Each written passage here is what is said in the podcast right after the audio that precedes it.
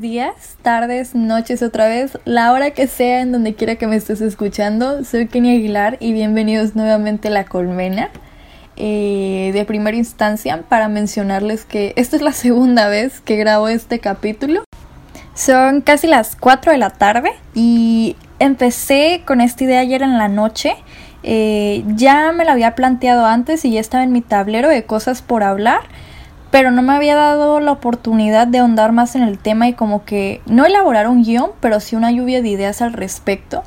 Y fue algo que empecé a hacer ayer en la noche y hasta hoy en la mañana eh, llegaron ideas nuevas a mi cabeza que creo que son dignas de mencionar. Y es todo un proceso, como les dije. Eh, es la segunda vez que intento grabar esto el día de hoy. Y yo creo que el hecho de que mi anterior grabación haya desaparecido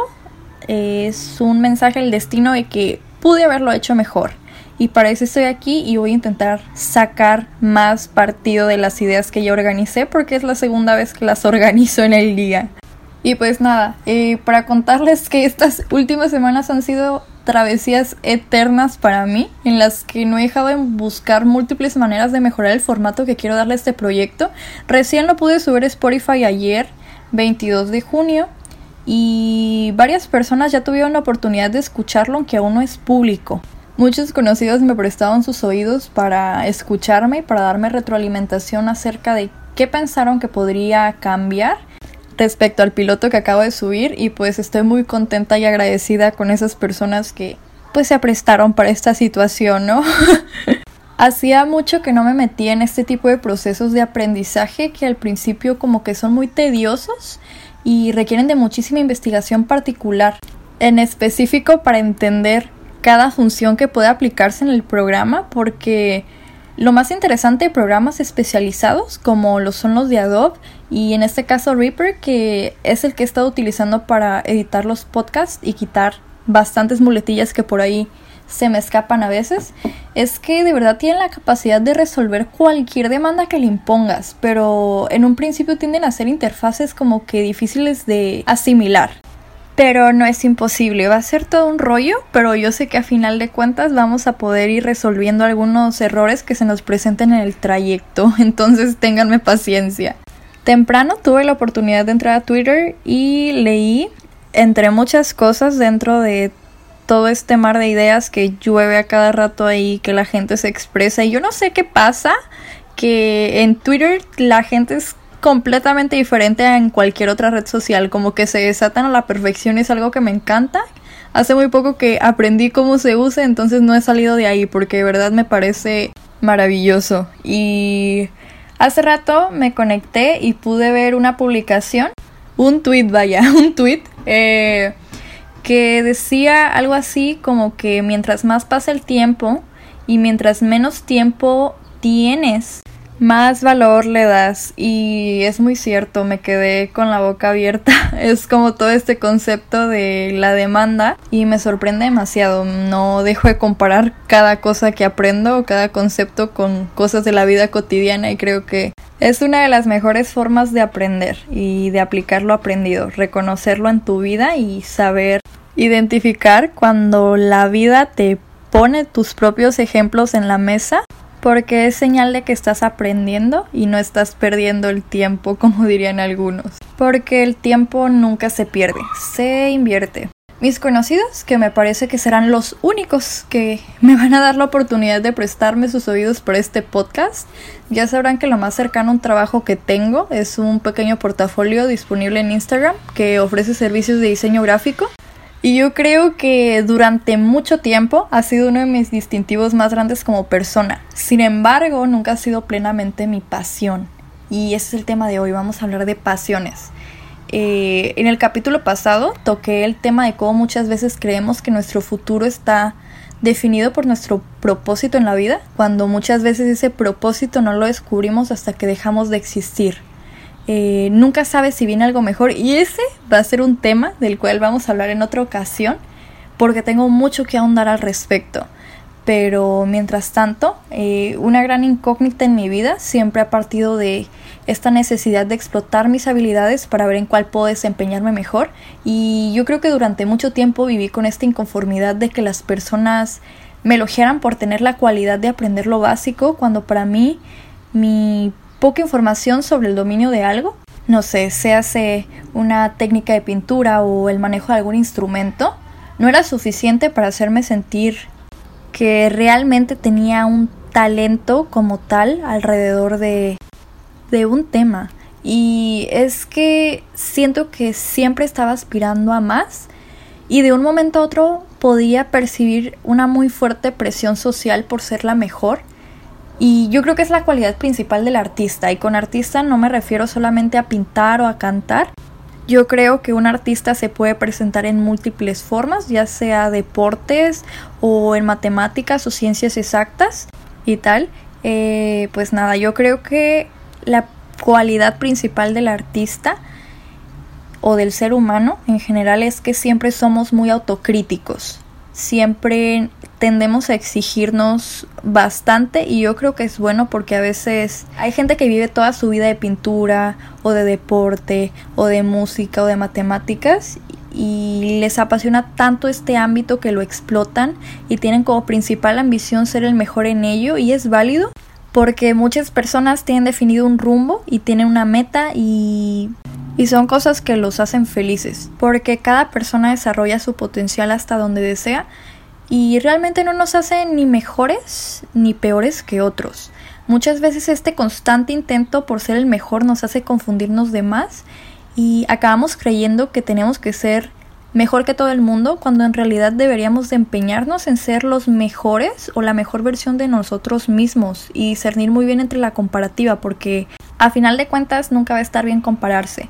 Son demasiadas las ocasiones en las que nos ponemos de meta ser igual de buenos que cierta persona y cuando llegamos a ese punto nos estancamos porque de verdad no aspiramos a más. Eh, nos quedamos como que estáticos, como que nos empeñamos tanto en alcanzar cierta meta que al llegar a ella estamos tan satisfechos por el mero hecho de ser igual que otra persona, cuando en realidad deberíamos de organizar nuestras prioridades porque si tú no mejoras con el propósito de ser mejor para ti mismo, va a llegar un punto en el que la gente ya no le sorprenda lo que haces y te vas a perder. Porque eso es lo que pasa muy seguido, te quedas sin motivación y simplemente ya no avanzas. Y ese es un muy claro ejemplo de dependencia emocional, ojo ahí, porque dependes de la aceptación que te brinda la gente, cuando la única persona que debe aceptarse para poder seguir prosperando eres tú. Tienes que ser suficiente para ti. Eh, es mucho mejor compararse con uno mismo en un antes y ahora antes que compararse con alguien más porque nunca sabes si esa persona está en constante crecimiento. Y si esa persona no crece, tú tampoco vas a crecer porque solamente copias lo que está haciendo. Y es algo que me ha causado demasiada, demasiada inquietud últimamente y es que he notado que nosotros como seres humanos tendemos a imitar y a imitarnos entre nosotros mismos y es un círculo vicioso que nunca se termina. me acordé de un meme que vi hace poquito que compartieron unos chicos y es esta situación en la que seguramente muchas personas que llegaron a tener buenas calificaciones se van a sentir identificadas.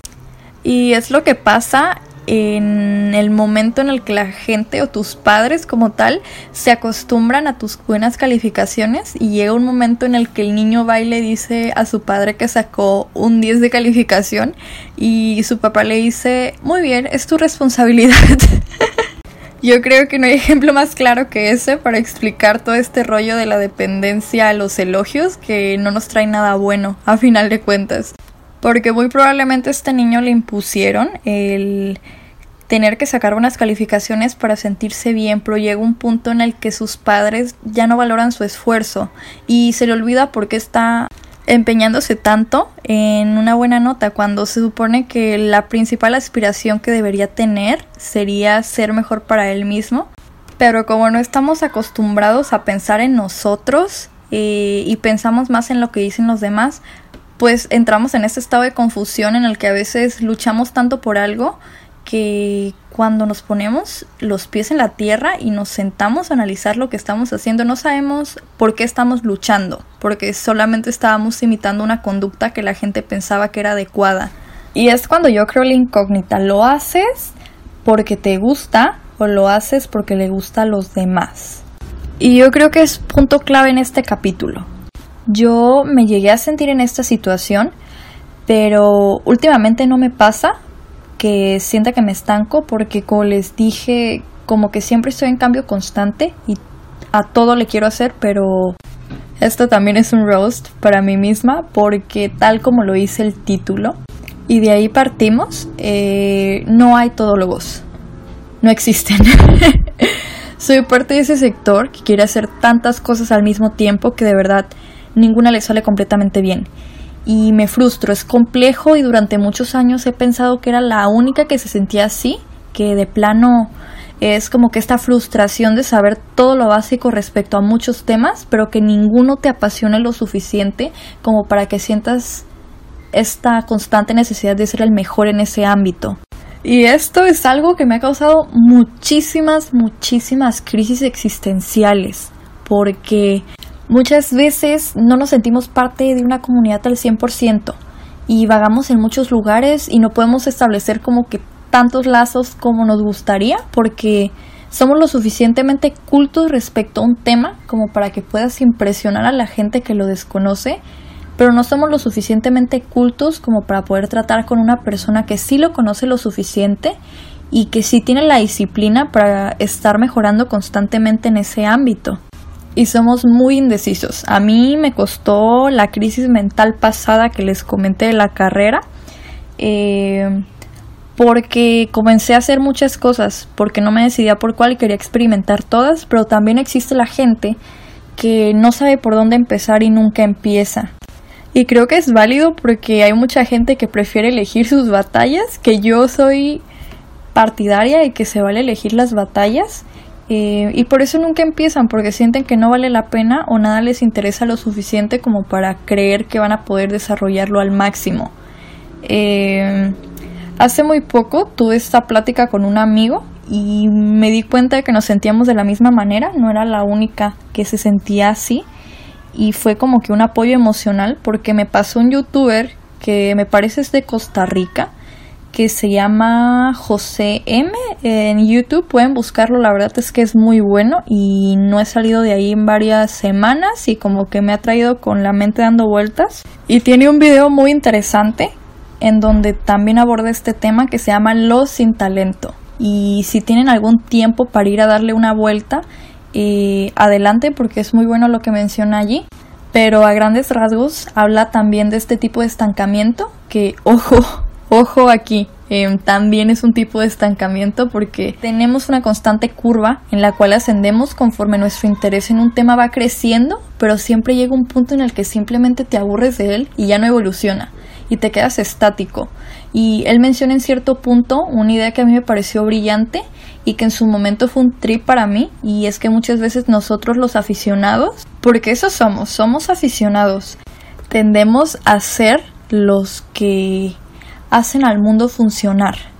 Y a mí me parece excelso de verdad, porque de mil y un maneras estamos apoyando el crecimiento de personas cuya principal aspiración en la vida sí es cumplir con este camino y yo creo que ambas cosas están bien y son correctas. Ojo que recalcando que solamente cuando lo haces por pasión y no por presión social, porque como lo he dicho antes, hay aspiraciones muy ambiciosas y hay aspiraciones muy austeras. Y yo creo que ambas son válidas siempre y cuando te las impongas tú y no te las impongan terceros porque al final de cuentas no todos deseamos crecer tanto ni desarrollarnos tanto en un ámbito y yo realmente creo que no se trata de ser conformista ni se trata de ser mediocre que muchas veces aparecen los típicos coach que constantemente te proponen esta meta de desarrollar un talento al máximo o defienden un estilo de vida que muchas veces es un teatro y que de verdad lo tienen muy idealizado y creen que de verdad una vida de lujos y éxitos es una vida feliz cuando lujos y éxitos no son sinónimos de felicidad, sino si acaso una extensión de la misma. A la vez, yo creo que estos coach no están como que creándose una vida feliz, porque una vida feliz no se crea de la noche a la mañana. Están,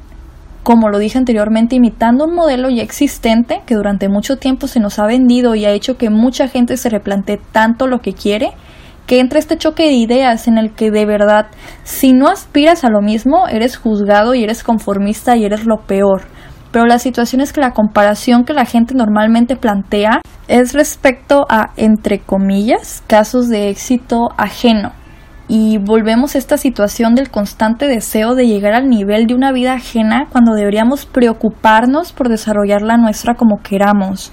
Y claro que todo esto dentro de nuestras posibilidades, nuestras aspiraciones y hasta nuestras metas, porque cada quien decide qué meta ponerse. Yo siento que estos modelos de vida son como que un cascarón de huevo, porque si es como construir un cascarón de huevo que de verdad no tiene nada dentro, y de un día para otro llegan a venderte una vida y tú adoptas estas costumbres esperando un resultado cuando a final de cuentas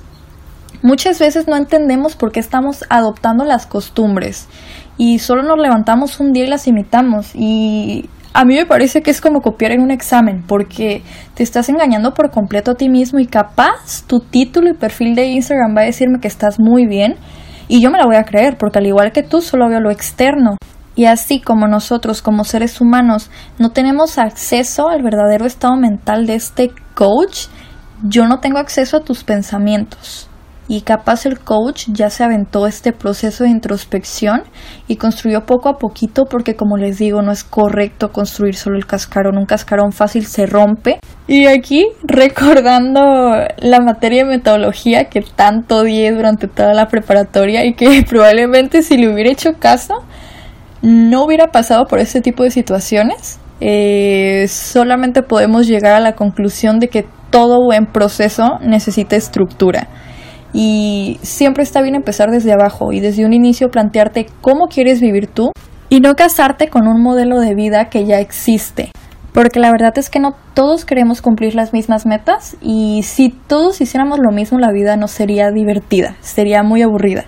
Tienes que armar tu propia vida eh, pensar que tanto quieres crecer o siquiera si deseas crecer, que es válido no hacerlo y tomar la decisión de vivir siempre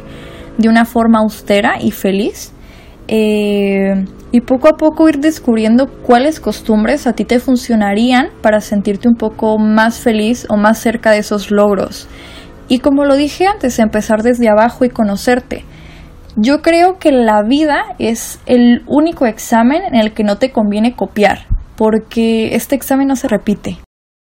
Siempre será mejor vivir feliz con poco que vivir lleno de elogios vacíos que a final de cuentas te hacen sentir infeliz. Hay que saber crecer hacia donde nosotros queramos crecer y hay que entender que cualquier camino es válido aunque no te traiga fortuna y aunque no te traiga riqueza y si te trae fortuna y riqueza y te hace feliz, también es válido. Porque está bien hacer mucho, hacer poco o no hacer nada y eso no te convierte en una persona mediocre ni en una persona superior. Porque hay tantos factores que alteran el curso de una vida que de verdad comparar entre una y otra es muy desbalanceado porque todos somos muy diferentes. Qué sé yo, capaz tu aspiración más grande en la vida es llegar a ser como cierto artista que toca muy bien el violín o algo parecido y ese artista lleva ensayando desde los cinco años porque sus padres lo obligaban y tal vez no era feliz haciendo esto pero creció aprendiéndolo y tú no tuviste ese apoyo. La vida es muy diferente para cada quien. Y cada quien tiene sus propias desventajas y yo creo que ese es uno de los principales puntos por los cuales no está bien compararse con otras personas porque tenemos pros y contras y a veces esos pros y contras están muy marcados y los usamos como limitantes cuando lo único que tendríamos que hacer sería ponernos como limitante nuestra salud mental y diariamente dar el máximo por nosotros y dentro de nuestras posibilidades porque muchas veces aspiramos a lo grande y decimos no voy a hacer nada porque probablemente yo nunca llegue a ser como esta persona cuando la idea no es llegar a ser como esa persona, sino simplemente tener un cambio presente en nosotros y tener en cuenta que si yo empiezo a estudiar algo que me gusta, sea una habilidad o no sé, alguna materia, eh, definitivamente voy a adquirir aprendizaje y voy a estar mejor en ese ámbito que cuando empecé. Y se trata de eso, de ponerse metas constantes y que sean metas personales y no dejar que la gente te imponga metas a ti. El día de hoy quiero cerrar con una frase que leí en un blog el otro día que dice conozca todas las teorías y domine todas las técnicas, pero al tocar un alma humana sea apenas otra alma humana. El autor de esto se llama Carl Gustav Jung y me parece que fue un psicólogo y dejó aportes bastante profundos, entonces por ahí lo recomiendo. Pues nada, espero que todo esto tratado el día de hoy te haya sido de ayuda. Fíjense que empecé el capítulo de hoy diciéndoles que realmente estaba un poco frustrada porque el primer intento de grabar esto desapareció, pero creo que sirvió de algo porque me solté un poquito más y creo que toqué mejor los temas que la entrega que les iba a hacer al principio. Entonces, otra prueba de que no hay mal que por bien no venga. Un agradecimiento especial a todas esas personas que me ayudaron escuchando el piloto de este podcast y que me dieron retroalimentación al respecto. De verdad me sentí muy cómoda. Siento que me animaron muchísimo a hacer este segundo capítulo porque no sabía que tan bien podría salir. Eh, deseo que tengan una bonita tarde o bonita noche, bonito día, ya no sé ni qué hora sea por allá. Gracias por prestarme sus oídos 20 minutos y su conciencia. Espero que los haya dejado pensando. Y me encantaría saber qué tipo de opinión generaron al respecto. Yo creo que es el tipo de tema que sí se puede abrir para debate y pues soy de oído atento para escuchar y abrirme a nuevas ideas. Tengan bonito día, tarde, noche o vida si ya los aburrí, ya no piensan volver. soy Kenny Aguilar y esto fue La Colmena. Adiós.